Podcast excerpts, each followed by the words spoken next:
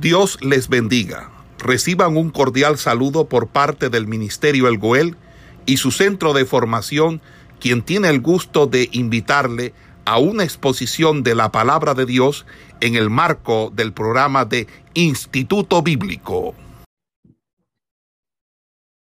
Es que se escribe. Habíamos mirado la primera parte. Puede ubicarse en el libro de su Biblia.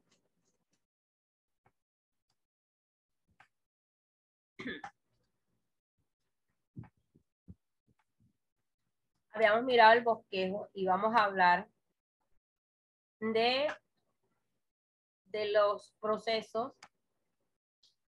No vamos a trabajar como temas, sino como exámenes.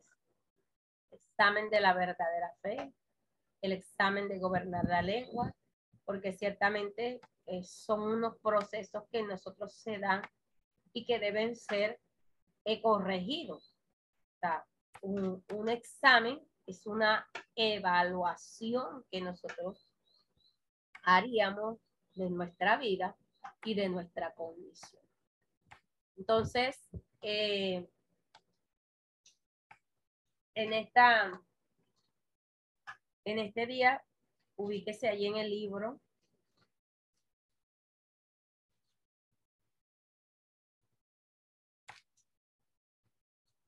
Santiago capítulo 1, estamos allí trabajando Santiago capítulo 1. La Reina Valera tiene un título y dice, la sabiduría que viene de Dios.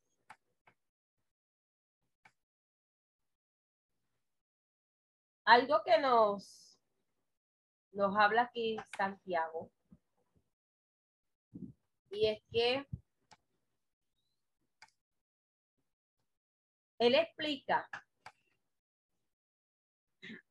de una forma práctica la naturaleza de la tentación, de los efectos que produce, que da, y que en ninguna otra parte de las escrituras usted va a encontrar también desarrollados estos temas como los explica Santiago. ¿Por qué? Porque se necesita haber vivido y experimentado para poder contar de su experiencia los acontecimientos dados. Santiago vivió sus procesos duros, sus procesos difíciles en el Señor y que de ello lo llevaron a escribir. Santiago se enfoca en la relación de la conducta cristiana.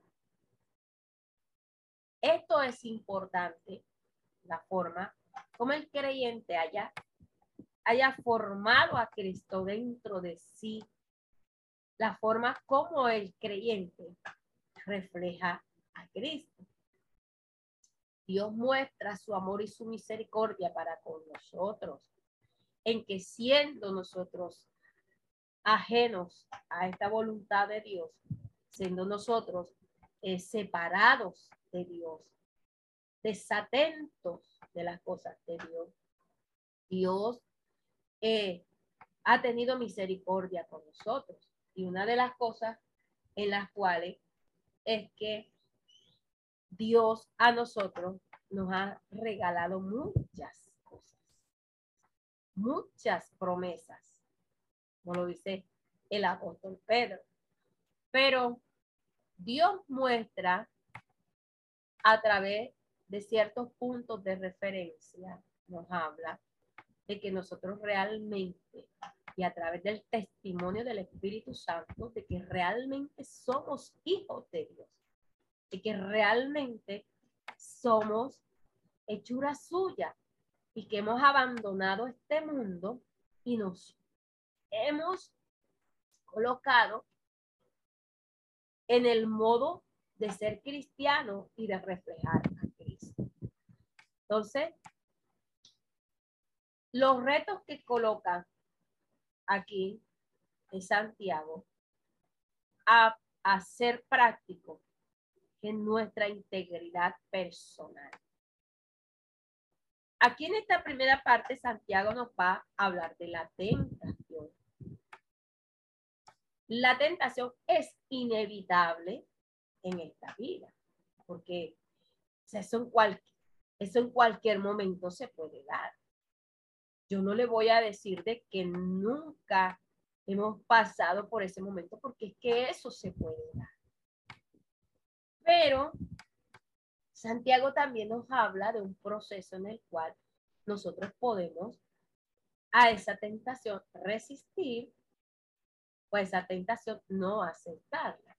Porque el hecho de que ella está, eso no quiere decirte que nosotros ya hemos pecado. Porque ella se va a dar. Entonces, ¿qué es lo que nos quiere transmitir? Que lo más peligroso de la tentación es no tener conciencia de ella. Dice que la tentación no deja de tener su valor. Es lo que permite comprobar el compromiso y purificar el propósito. Entonces, de, por esta forma, de esta misma forma, Santiago comienza a expresar, Santiago comienza a hablar acerca de tener por sumo gozo cuando halléis en diversas pruebas. Si usted se pregunta algo en estos momentos, yo le, yo le pregunto, yo le pregunto a usted, hermano, ¿usted se goza en medio de las pruebas? Más de uno me va a decir que no, porque eso es algo como contradictorio. Porque en realidad la prueba, nadie quiere estar pasando por momentos duros. Nadie quiere estar pasando por momentos difíciles. Ninguno de nosotros quiere. Y en este tiempo, en este tiempo, eh, lo que nos está presentando este, este mundo con respecto al Evangelio es que tú vivas una vida fácil, sin dificultades, sin pruebas, sin necesidades, y tú vas a ser salvo de todas formas. Tú vas a llegar hasta allá, hasta ese cielo. Una cosa que es una mentira, porque eso es mentira. Es a través de diferentes pruebas, a través de diferentes dificultades, usted pueda alcanzar ese momento de gloria, ese momento que lo va a llevar a usted hasta allá. Entonces, ¿es peligroso no tener conciencia de la tentación? Sí, porque a nosotros se nos va, se nos va a presentar. Entonces, Santiago habla aquí de que debemos tener por sumo gozo cuando halléis en diversas pruebas. Dice, ¿por qué? sabiendo que la prueba de vuestra fe produce en nosotros paciencia. Entonces, Santiago nos está explicando de que en nosotros se da el proceso. Que la forma de afrontarla es, primero, tenerla por gozo. ¿Por qué? Porque esa prueba, ese momento en nosotros va a perfeccionar nuestro carácter, va a moldear nuestra vida.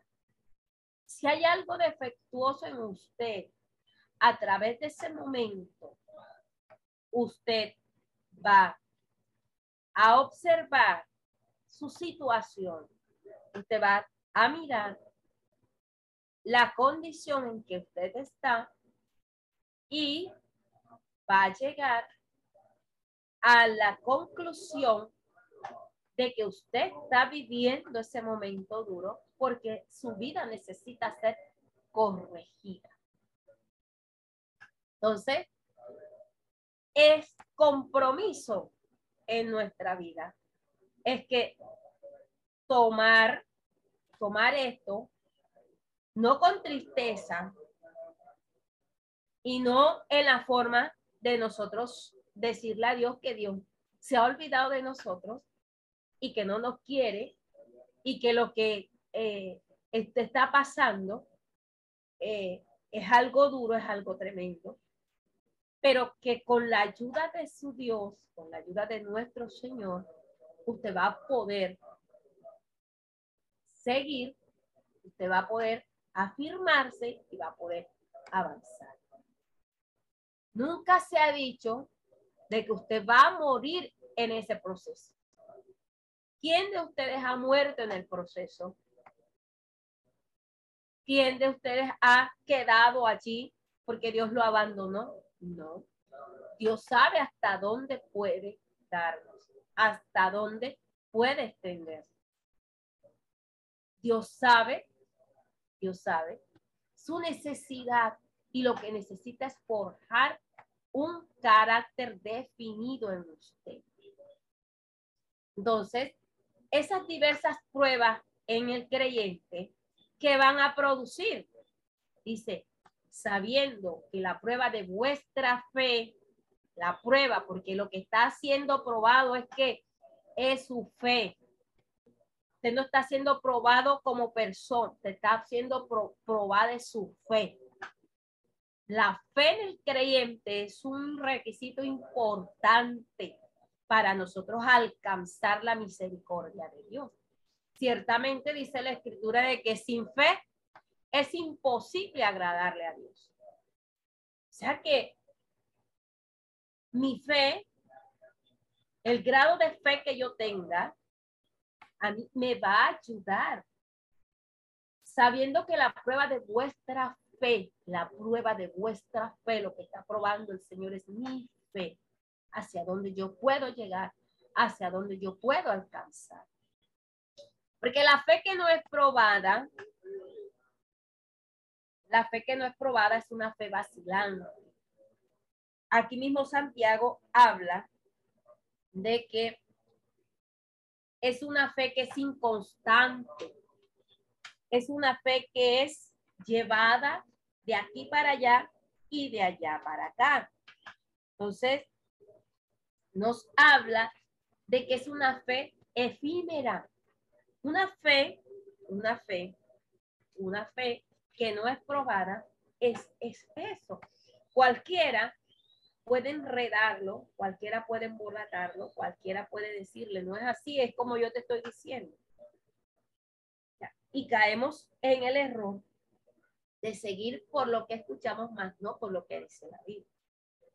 Entonces, el inicio de este, de este punto, el inicio de este primer capítulo de Santiago, nos lleva a mirar, porque lo que, lo que quiere el lector con esto es llamar la atención. Llama la atención es para que usted entienda de que usted debe gozarse profundamente cuando usted esté pasando un momento difícil, cuando usted esté pasando un momento doloroso, un momento crucial. Ese momento en usted, con la ayuda de su Dios, usted lo va a poder resistir. ¿Por qué? Porque Dios es el que le da la fuerza a usted. Hay de nosotros cuando no resistimos, es porque no hemos tomado, no hemos tomado a Dios de esa forma, sino que lo miramos desde otra, desde otra perspectiva, de que todo es, todo es, eh, todo es Él, de que el Señor no mira más a otro, sino es a Él, y que todo lo malo ocurre para Él. Nunca cuando se le presentó la oferta de llegar hasta el Evangelio, de seguir sus caminos, se le dijo de que usted iba a vivir una vida completamente eh, en pétalos de rosa. Iba a caminar por allí siempre. Hay momentos en los cuales nosotros necesitamos ser probados, necesitamos ser corregidos y necesitamos ser enseñados. Entonces, debemos estar gozosos, aunque nos parezca como contradictorio. El gozo en nosotros es la capacidad que Dios nos da para poder enfrentar la situación. Gozarnos, tomarlo de una forma tranquila, tomarlo de una forma en que si Dios me metió en este problema o yo me metí en este problema o en esta circunstancia, Dios me dará la salida. Si usted tiene la confianza, porque hay situaciones en que usted se las busca y hay situaciones en que Dios las permite. Entonces, estos versículos del 1 al 3 que nos habla aquí, entonces, nos están enfocando, nos muestran hacia lo que Santiago quiere hablar de la tentación. Sí, pero para hablar de la tentación, él, se basa en la idea de que eh, la prueba, lo que es probado en nosotros, es la fe. La fe que no es probada, desde ahorita que es una fe vacilante, la fe vacilante corre el peligro de colapsar en una crisis. Muchos no resisten. Muchos en medio de la situación tiran la toalla. Pero esa persona que ha tirado la toalla es porque su fe no ha sido una fe firme, ni genuina, ni constante delante. La tentación produce, produce en nosotros esa fe en quienes la resisten. La tentación tiene que ver con lo correcto e incorrecto de la justicia y el pecado. Pero para que usted se dé cuenta, la tentación en sí no es pecado, porque en realidad la tentación en sí no es pecado.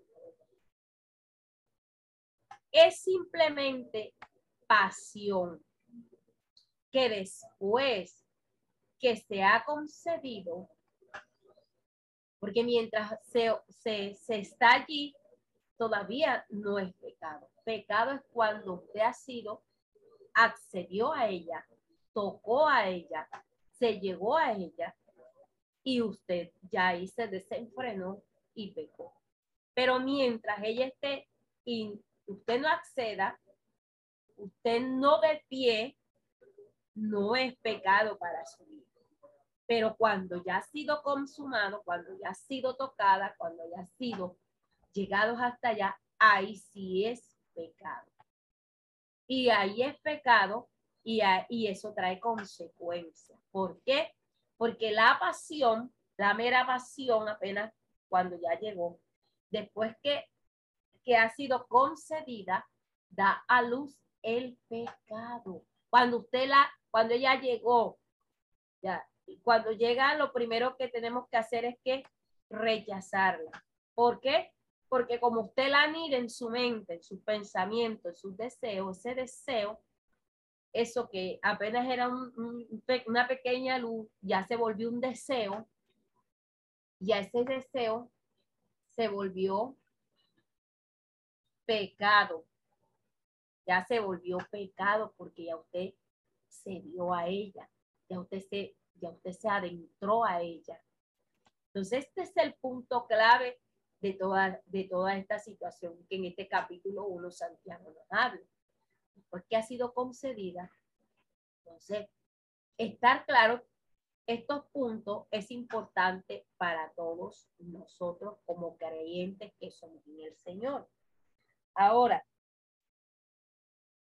eh, la palabra tentación habíamos hablado en la clase anterior que eh, nos habla, la palabra tentación nos habla, nos da, nos da una alusión de dos términos. Hablamos que la palabra tentación es la traducción de peirasmo. Peirasmo es un término que tiene dos significados. Uno es tentación en el sentido común de seducción al mal. Es cuando usted es seducido hacia hacer cosas malas delante de Dios. Como nos lo expresa aquí el, el, el versículo 14. Aquí nos dice en el versículo 14.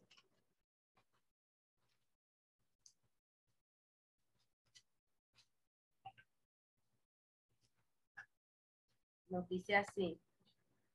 Dice, bienaventurado, a leer desde el 12. Bienaventurado el varón que soporta la tentación, porque cuando haya cuando haya resistido la prueba, recibirá la corona de vida que Dios ha prometido a los que le aman. Cuando alguno es tentado, no diga que es tentado de parte de Dios, porque Dios no puede tentar a nadie, sino que cada uno es tentado cuando de su propia concupiscencia. Cada uno es tentado cuando de su propia concupiscencia es atraído y seducido. Cuando se llegó el momento y lo que usted allí, lo que era primeramente una mera pasión, se llegó, se lo observó, pero ya su mente comenzó a trabajar en eso. Entonces ya eso se convirtió en un acto, en un acto que como usted desde el primer, desde el primer momento no la truncó, sino que se dio para que su mente comenzara a imaginarse y a pensar, la anidó y ella trajo como consecuencia esto que está diciendo aquí Santiago. Cuando de su propia concupiscencia es atraído y seducido cuando de su propio deseo, porque ya usted la deseó, es atraído y es seducido. Entonces, entonces nos muestra aquí que es el proceso por el cual nosotros somos, somos tomados para poder caer en dificultad. Entonces, este término de peirazgo, de peirazgo, en el sentido, eh, uno de, de sus significados nos va a indicar es que nos, nos, lleva, nos seduce, nos seduce, nos seduce al mar. Es que siempre eh, el hombre eh, en su forma natural siempre ha sido seducido, sido seducido por el, por el mal. Ya, ya cuando el hombre ha tomado una postura de afirmarse en Dios y de creer en Dios y, ha agarrado la fe en, en su esencia, ya, ya aquí cambia la cosa. Entonces, eh, también significa prueba. El otro sentido es que significa prueba, cuyo propósito y resultado debe ser bueno. Las pruebas, las pruebas son la base para perfeccionar nuestra vida. Lo que se pone a prueba es nuestra fe, como lo habíamos dicho. Entonces, una de las cosas, cuando nosotros salimos victoriosos, porque hay momentos en los cuales nos dejamos arrastrar, hay momentos en los cuales nos dejamos seducir y somos llevados por ese deseo. O somos llevados por ese deseo, como le pasó a Eva, y fue llevada por el momento que se da de presentar ese, ese fruto. Y el fruto dice la Biblia que ella fue atraída, o sea, a través de los ojos, a través de los ojos llegó el momento porque ella lo miró, lo observó, si lo observó, lo deseó si lo deseó llega un momento en que ya ese deseo se convierte en, en la acción, fue, lo, lo, lo tomó y lo comió. Entonces, esto es lo que Santiago habla aquí en esta carta con respecto a esto. Entonces, este capítulo 1 nos enfoca hacia lo que es. En el título que habla, que nos dice la Reina Valera, desde el versículo 2 hasta el versículo 12, que fue donde eh, habíamos establecido la clase anterior, nos habla con respecto a la sabiduría que viene de Dios. Y del versículo 12 hacia adelante nos habla del soportar las pruebas. Dice, bienaventurado el varón que soporta la tentación, porque cuando haya resistido la prueba, recibirá la corona de vida que Dios ha prometido a los que le aman. Cuando alguno es tentado, no diga que es tentado de parte de Dios, porque Dios no puede ser tentado de no puede ser tentado por el mal, ni él tienta a nadie, sino que cada uno es tentado cuando de su propia concupiscencia es atraído y seducido. Entonces la concupiscencia, ¿qué produce la concupiscencia? La concupiscencia, después que ha concedido, da luz el pecado. Y el pecado, siendo consumado, da luz la muerte. Cuando ya la persona concibió, se metió en el, en el, en el, en el lío, cuando ya, ya, ya no pudo, ya no pudo eh, hacer más nada, sino que cayó, ya, ya aquí se da la ruptura y se da lo que ya se esperaba, es que ella cayó. Cayó en ese proceso, entonces ahora viene la muerte. La muerte se da por haber cedido a la tentación, por haber accedido a ese punto. Entonces, dice, amados hermanos míos, no erréis. Toda buena dádiva y todo don perfecto desciende de lo alto, del Padre de las luces, en el cual no hay mudanza ni sombra de variación. Él, de su voluntad, nos hizo nacer por la palabra de verdad para que seamos primicia de sus criaturas. Entonces, ¿qué, ¿cómo nosotros contrarrestamos la tentación? Hago una pregunta en esta mañana. ¿Cómo contrarrestamos la tentación? ¿Qué hizo Jesús cuando nos habla el libro de Mateo, capítulo 3, con respecto a la tentación? ¿Cómo pudo contrarrestar Jesús ese momento? Con la palabra. Con la palabra. Con la palabra. ¿Y cómo podemos nosotros contrarrestar también la tentación?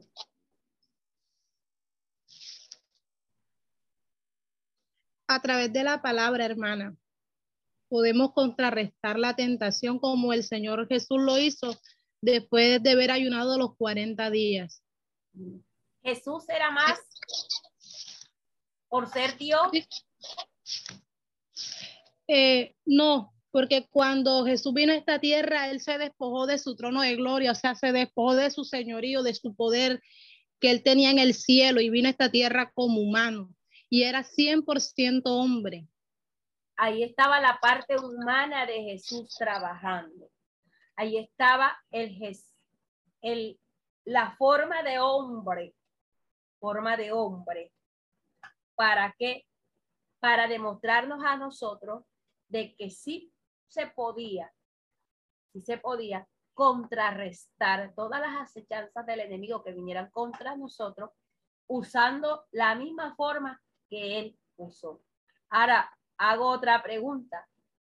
La forma como Eva actuó fue la forma correcta.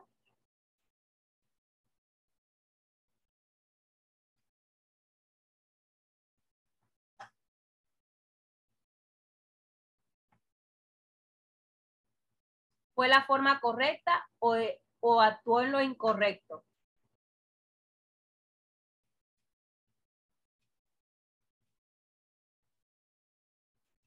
Bueno, dejamos esa pregunta para estudiarla. Entonces nos damos cuenta de que en un momento nosotros podemos resistir la tentación. Eh, señor, usted disculpe, ¿será que me puede repetir la, la, la pregunta? La forma como Eva fue atraída o la forma como ella actuó en medio de la tentación, ¿fue la correcta o fue la incorrecta?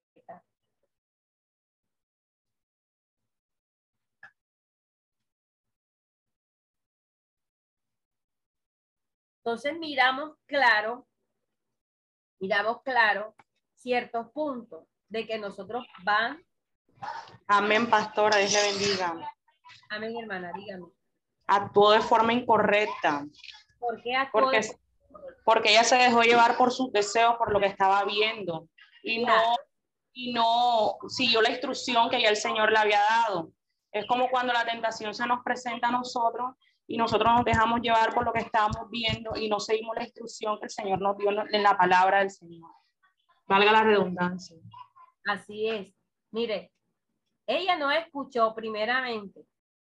Si se le dijo, se le dio una advertencia que de todos los árboles que estaban en el huerto ella podía comer, pero se hizo una excepción de ese árbol que está ahí en el centro, de ese no vas a comer.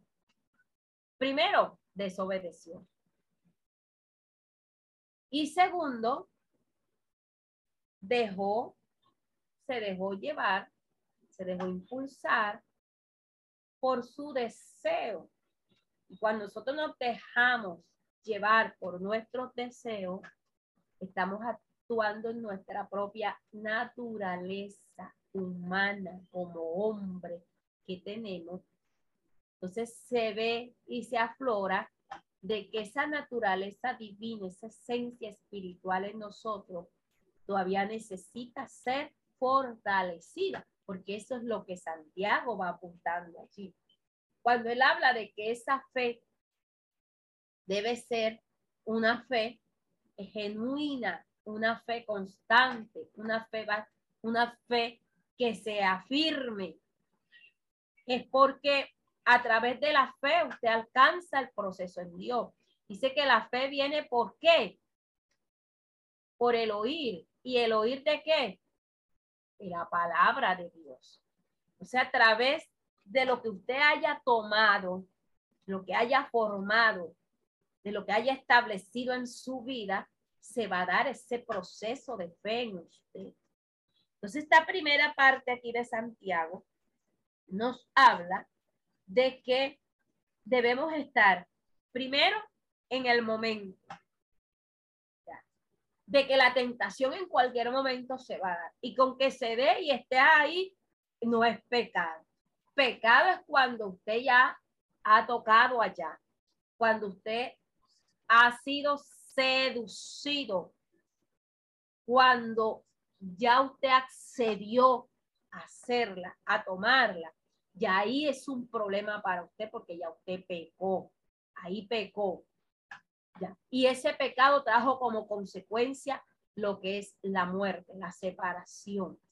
Entonces, más adelante, más adelante, ahí en ese mismo capítulo, Santiago nos habla de que debemos hacer hacedores de la palabra.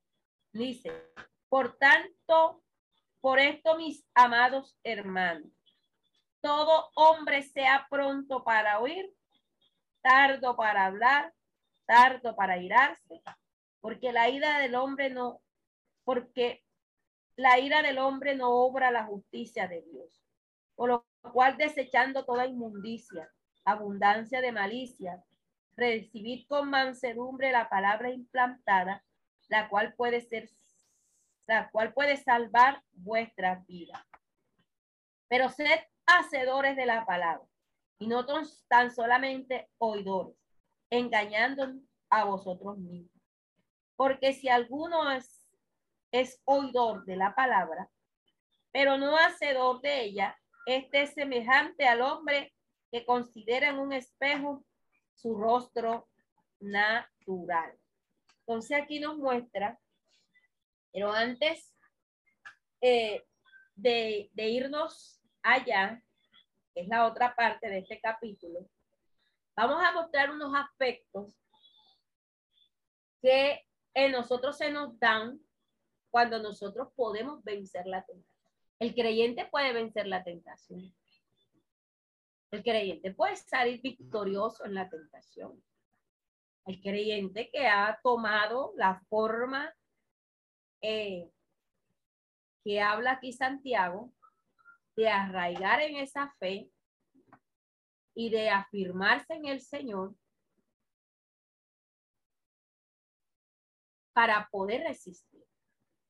Ahora, cuando eh, en nosotros nos habla de esa confianza a la verdad y a la seguridad de Dios, es el compromiso que como, como creyentes nosotros tenemos con el Señor.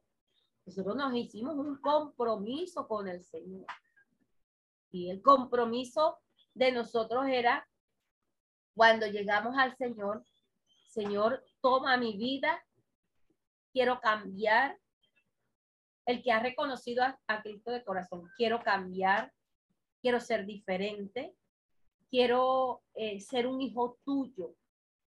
Y con las expresiones que dimos de, para poder alcanzar al Señor, nosotros allí nos estamos haciendo un compromiso. El compromiso es de qué? De cambio. El compromiso es de cambio.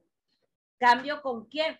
Con nuestra vida, cambio con la obra, cambio con la persona de Cristo, porque no lo conocíamos, ahora lo estamos conociendo. Si lo estamos conociendo, ahora nos afirmamos en Él, lo buscamos a Él, entendemos su palabra y nos afirmamos en Él. Cuando el creyente sale victorioso en las pruebas, de la prueba de la fe, porque acuérdese que lo que se está probando es nuestra fe. Eso es lo que se prueba, se prueba nuestra fe, para que nuestra fe tenga su punto de, equilibrio, para que nuestra fe sea firme, constante y genuina en el Señor.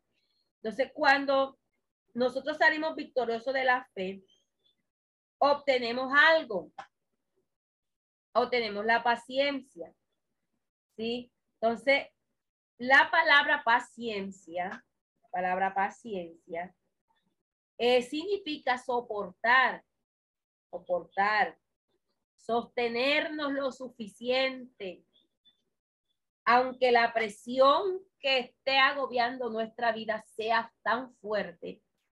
Entonces, la paciencia en nosotros nos va a dar esa, esa capacidad de nosotros aguantar, ¿sí? Entonces, activamente la palabra significa perseverar. Debemos ser perseverantes en el Señor. Perseverar en que en lo bueno, en lo que es de edificación para mi vida. Es más, es la capacidad, el enfoque general que nos transmite la palabra paciencia, es el, es la capacidad de transformar o de convertir los obstáculos en peldaños que nos ayuden. En pocas palabras, en oportunidades en nosotros que nos ayuden a seguir, que nos ayuden a avanzar. Eso es lo que en sí, cuando somos, cuando nosotros salimos victoriosos de la prueba de la fe, eso es lo que a nosotros nos, nos lleva a mostrar o a obtener, porque tenemos paciencia o tenemos paciencia y la paciencia en nosotros produce todo esto. La paciencia es un fruto, hace parte del fruto del Espíritu Santo y esto debe estar obrando en nuestra vida. Entonces, cuando vencemos, cuando vencemos, cuando nosotros hemos ya firmado esto y tomado las cosas, tenemos a través de las pruebas, pensemos las pruebas, tenemos varios resultados. ¿Cuáles son esos resultados que vienen eh, tras las pruebas? Primero, como primero, el vencedor se perfecciona. El que ha salido victorioso se perfecciona. Entonces, la perfección se describe como aquello que ha alcanzado su fin, aquello que ya, ya yo alcancé un momento. Sí. Se describe como ese momento de estar completo, como una completud, como algo que ha terminado, como algo que está listo. Entonces, cuando el término se usa para referirse al carácter cristiano, entonces, esto implica, esto implica que nuestro carácter alcanzado un estado en el cual hemos introducido a Cristo y Cristo nos ha formado, dando la idea de que tenemos una humanidad que está formada por el carácter de Cristo. Y cuando nosotros establecemos el carácter de Cristo en nuestra vida, no es que no vayamos de pronto a cometer errores, pero lo, lo más lo más visible es que nosotros nos aguantamos y resistimos y vemos las cosas desde otro punto de vista.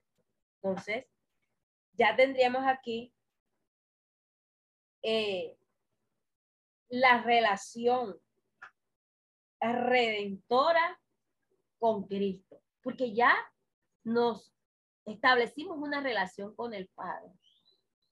Entonces aquí aplicamos lo que decía el apóstol Pablo. Ya no vivo yo, sino que vive quién? Vive Cristo en mí. Y si Cristo vivo en mí, ya yo no hago las cosas porque yo quiero hacerlas. Ya ahora yo me comunico con mi Padre y todas las cosas yo las llevo en oración delante de Dios y Él va a obrar en ayuda mía cuando yo esté en un momento de lucha, de prueba y de dificultad. Ya Dios va a tomar, me da fuerzas para qué? Para yo resistir la tentación. ¿Por qué? Porque he formado el carácter en mi vida de Cristo. Ya me he convertido en un cristiano. Entonces, esto es lo que nos lleva a pensar, a imaginar de que el vencedor, cuando, cuando vence una prueba, cuando la persona vence y dice, no lo hago, ¿por qué? Por, porque la palabra de Dios me dice, un ejemplo, en donde muchas veces somos tocados y es en nuestra economía. Entonces nos presenta una oferta de dinero donde nos van a pero tenemos una, tenemos una necesidad grande ya en ese momento se nos presenta la oferta y tenemos la oportunidad de tomar la oferta, pero esa oferta nos va a traer consecuencias a nuestra vida. De pronto en el paquete que le muestran a usted no le van a decir tú vas a tener esta consecuencia, pero eso va incluido ahí.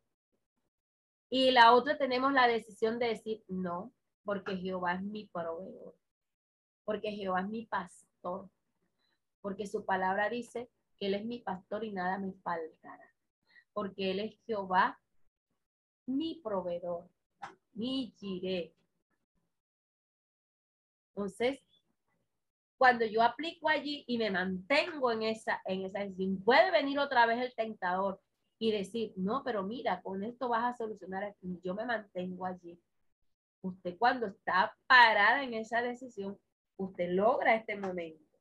se perfecciona, alcanza una madurez espiritual, alcanza el propósito divino de Dios. ¿De qué? De que la obra, de la relación que usted tiene, esa relación redentora con su perfecto Salvador le va a ayudar a resistir. El perfecto, otro punto que sería el, el, el vencedor, el vencedor se completa. Mira, ahorita habíamos visto que el vencedor eh, se perfecciona, que el término perfección implicaba estaba completo, que estaba eh, listo. Y ahora el vencedor se completa. Entonces, la palabra que se usa aquí, el término griego holoclero, que significa firme en cada parte, firme en cada parte. sin daño, intacto, libre de impurezas. Es la palabra que se usa en la carta de Primera de Tesalonicenses, capítulo 5, versículo 23, cuando dice que el mismo Dios de paz os santifique por completo y todo vuestro ser, espíritu, alma y cuerpo, sea guardado irreprensible o irreprochable para la venida de nuestro Señor Jesucristo. Quiere decir esto, que la palabra aquí aplicaría a nuestra vida, de que estaríamos en un proceso, un proceso de, de mantenernos intactos, de mantenernos en una actitud de pureza, de pureza, alcanzando un grado de pureza en nuestra vida nos indicaría aquí un estado de qué? De completud en todas las cosas si lo aplicamos con el primer punto y el segundo punto. Imagínense, ya aquí este, su carácter está tomando una forma diferente, porque ya usted ha dicho que no, usted se ha aguantado, usted ha resistido, usted ha vivido las verdes pero sabe que en ese proceso usted va a salir victorioso. Aunque duela, aunque dure mucho tiempo, pero usted va a salir victorioso. Y esta breve tribulación momental es breve, no es por la eternidad, es breve. Y otro punto es, para ya culminar, para culminar, es eh, no le hace falta, al vencedor no le hace falta nada. Entonces, eh, nos muestra de que esto ya alcanza su grado completo, exacto, de madurez. Si no le hace falta nada, a nosotros eh, ha sido dada toda gracia en nuestra vida ha sido suplida y todo anhelo ha sido satisfecho porque Dios ha venido a dónde? A nuestro encuentro y nos ha dado la fuerza para nosotros eh, resistir, para nosotros salir victoriosos. Entonces, de esta forma, nosotros culminamos estos estos, esta, esta parte de este, este libro de Santiago. Santiago muestra eh, de, ese proceso de la sabiduría y, y, considera que es un don de Dios, ¿sí? y que no es meramente ese simple conocimiento, es más que eso. Porque Alguien dice que la sabiduría es el conocimiento pleno, pero la sabiduría se enfoca hacia más allá. Es más que ese simple conocimiento, porque hay gente que tiene un conocimiento secular, pero que no es sabio en sí en relación a lo que la escritura está hablando. Entonces, es la capacidad de usar el conocimiento en buena forma. Entonces, se dice que esa capacidad de usar ese conocimiento en una buena forma es la capacidad que nosotros tenemos de enfrentar las situaciones, de hacernos no sabios en nuestra propia opinión, sino que le damos a Dios el valor que Él se merece y que Él es el que nos direcciona y nos muestra el camino hacia dónde seguir. Ese ser una persona sabia. Entonces, todo esto nos lleva a nosotros acercarnos eh, a Dios de una forma bien eh, respetuosa delante de nuestro.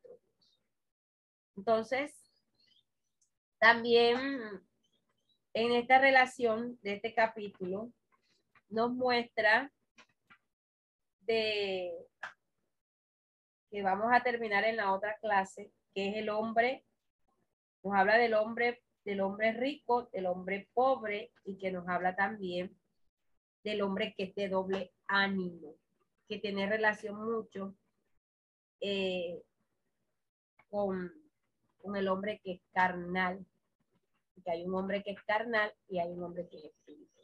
Entonces, mis amados hermanos, culminamos aquí la clase. Vamos. Esperamos que este estudio haya sido de bendición para su vida y ministerio. A Dios sea la gloria. Este es el Ministerio El Goel, vidas transformadas para cumplir el propósito de Dios.